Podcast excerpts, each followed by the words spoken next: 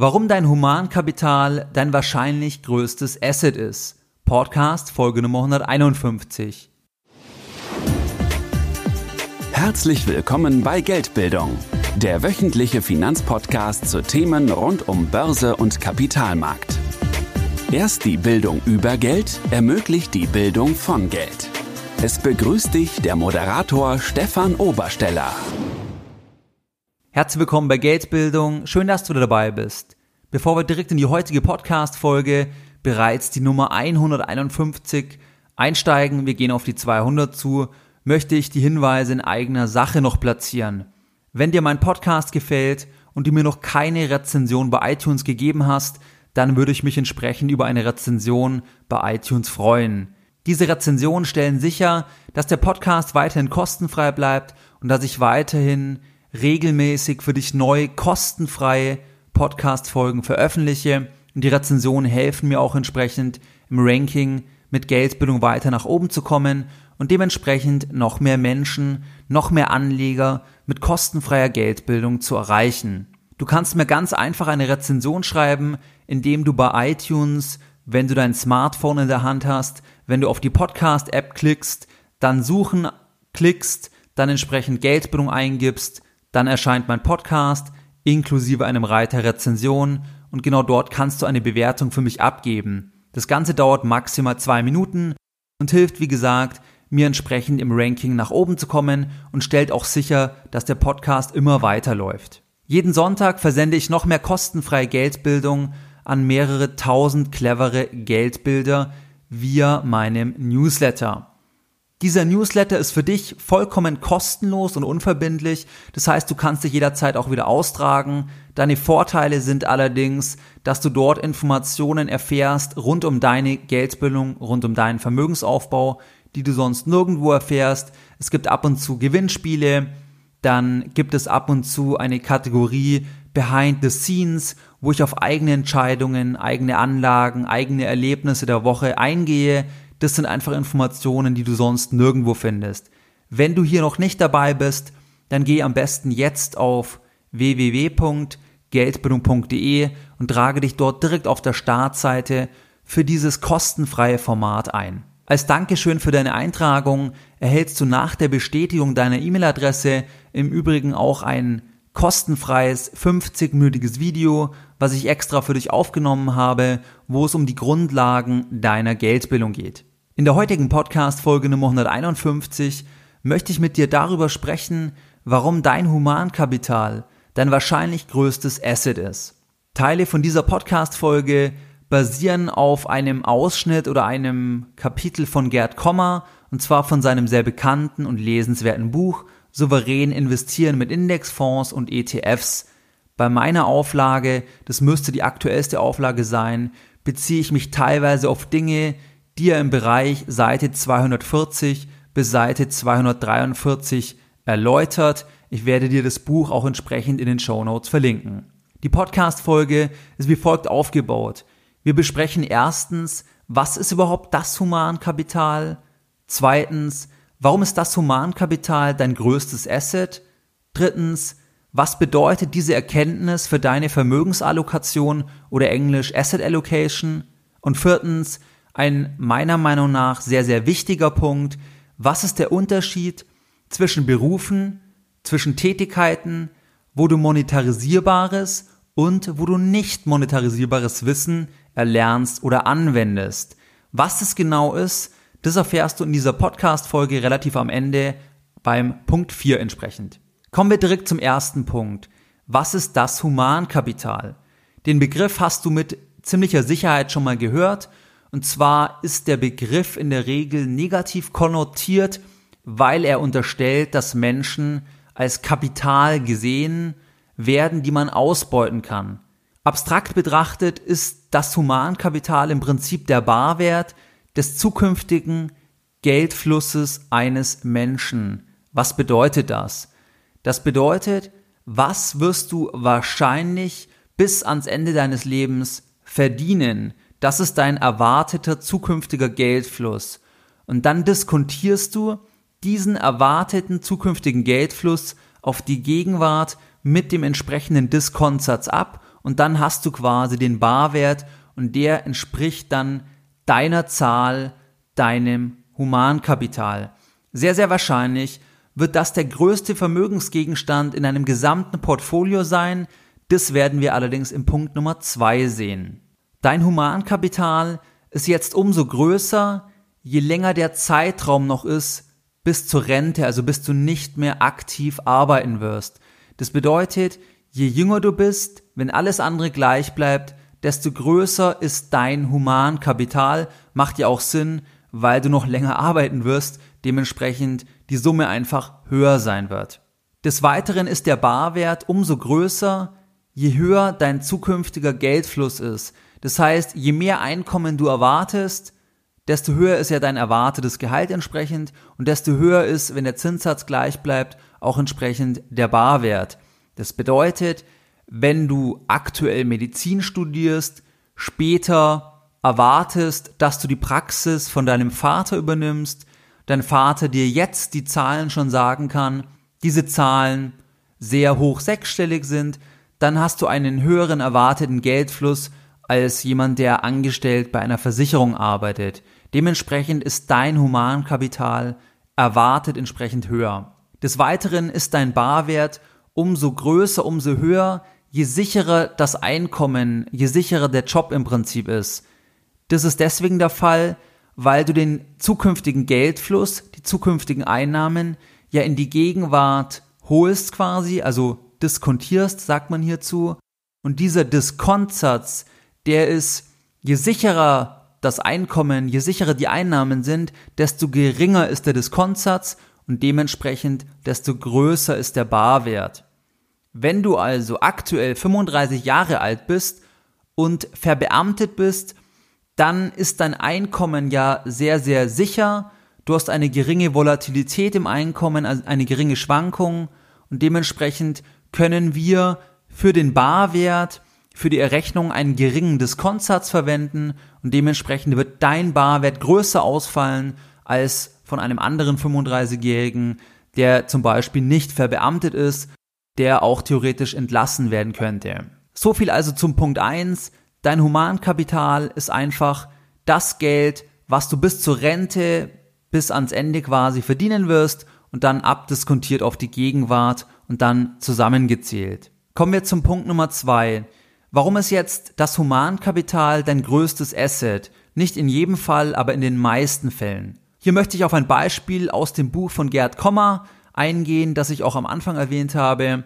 Und zwar erwähnt Gerd Kommer auf den Seiten 240 bis 243 bei seinem Buch Souverän investieren mit Indexfonds entsprechend einen Fall und zwar von Günther, der 30 Jahre alt ist, der bis zum 65. arbeiten wird, der aktuell ein Arbeitseinkommen von 2200 Euro nach Steuern und nach Sozialabgaben hat und er erwähnt noch, dass Günther erwartet, dass das Gehalt, also diese 2200 Euro, mit etwa 3,5 Prozent jedes Jahr ansteigen werden. Unterm Strich ergibt sich jetzt bei einem angenommenen Diskontsatz von 2,5 Prozent ein Barwert des Einkommensstroms bei Günther von einer Million 70.000 Euro.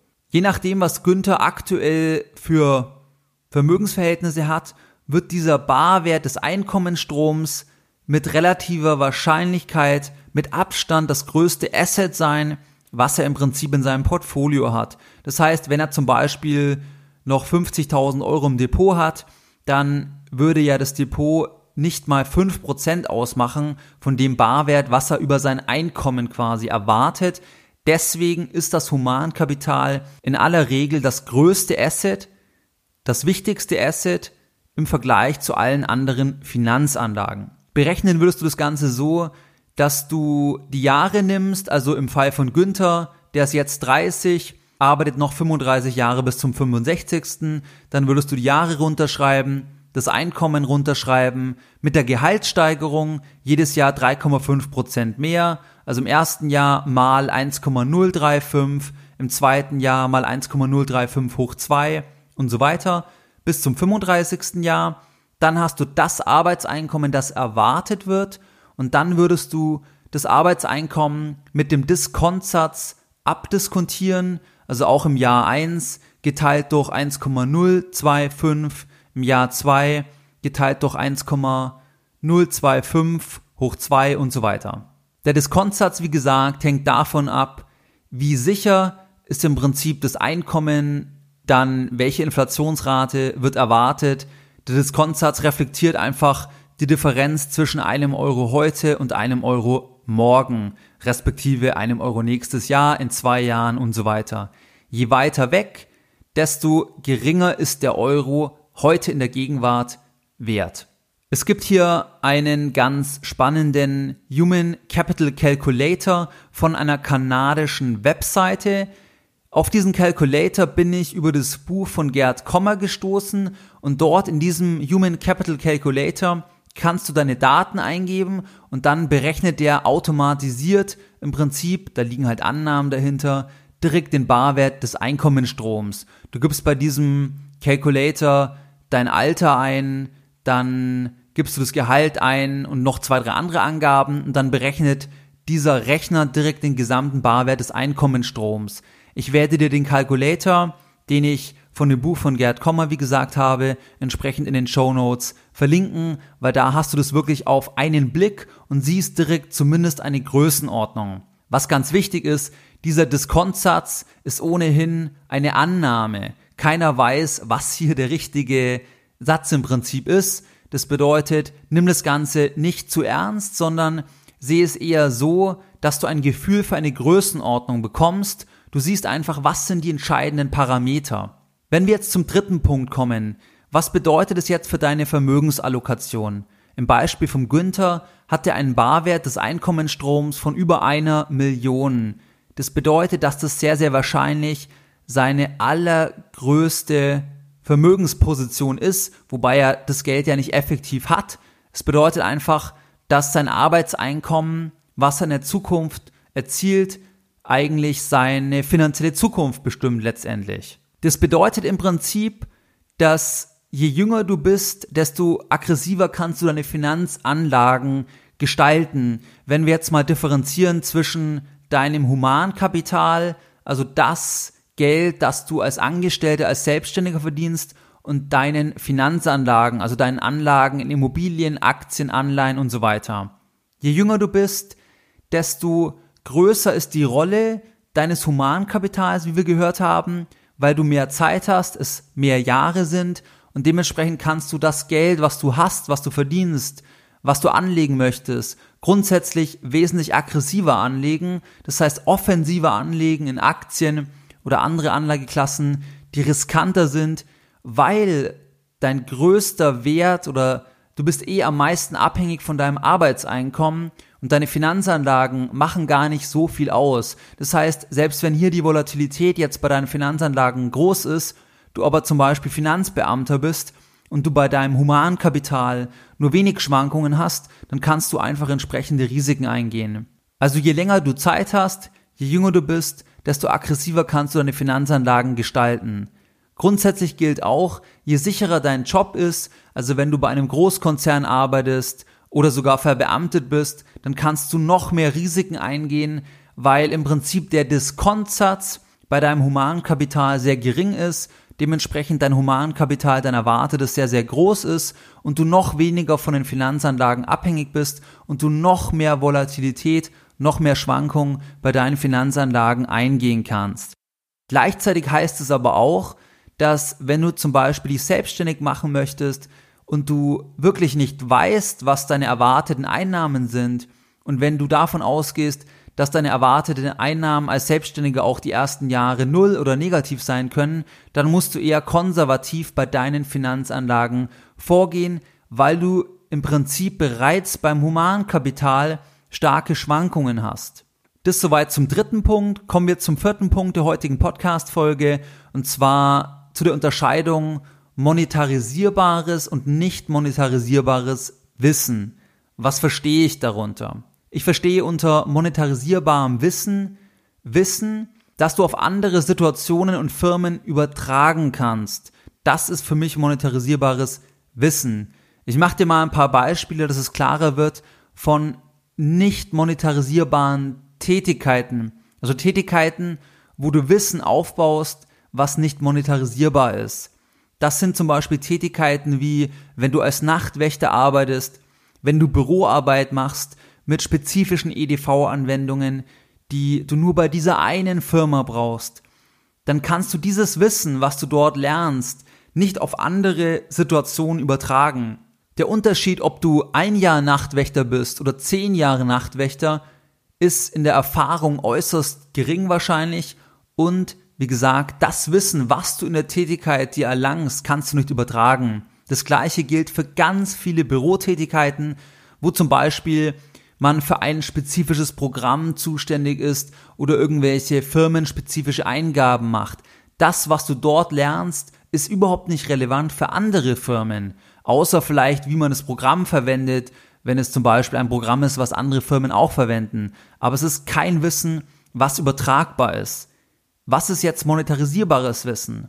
Monetarisierbares Wissen ist immer Wissen, was dir woanders in anderen Kontext auch hilft, wo du in anderem Kontext noch schneller erfolgreich werden kannst. Du baust dir mit monetarisierbarem Wissen deinen immateriellen Wert auf. Zum Beispiel, wenn du lernst, wie du verkaufen kannst, wie du immer besser verkaufen kannst, dann wirst du diese Tätigkeit, nachdem das ganze Leben ein Verkauf ist, gegenüber der eigenen Freundin, Frau, Mann, Freund, gegenüber den Eltern, gegenüber Freunden und so weiter. Alles ist immer Verkauf.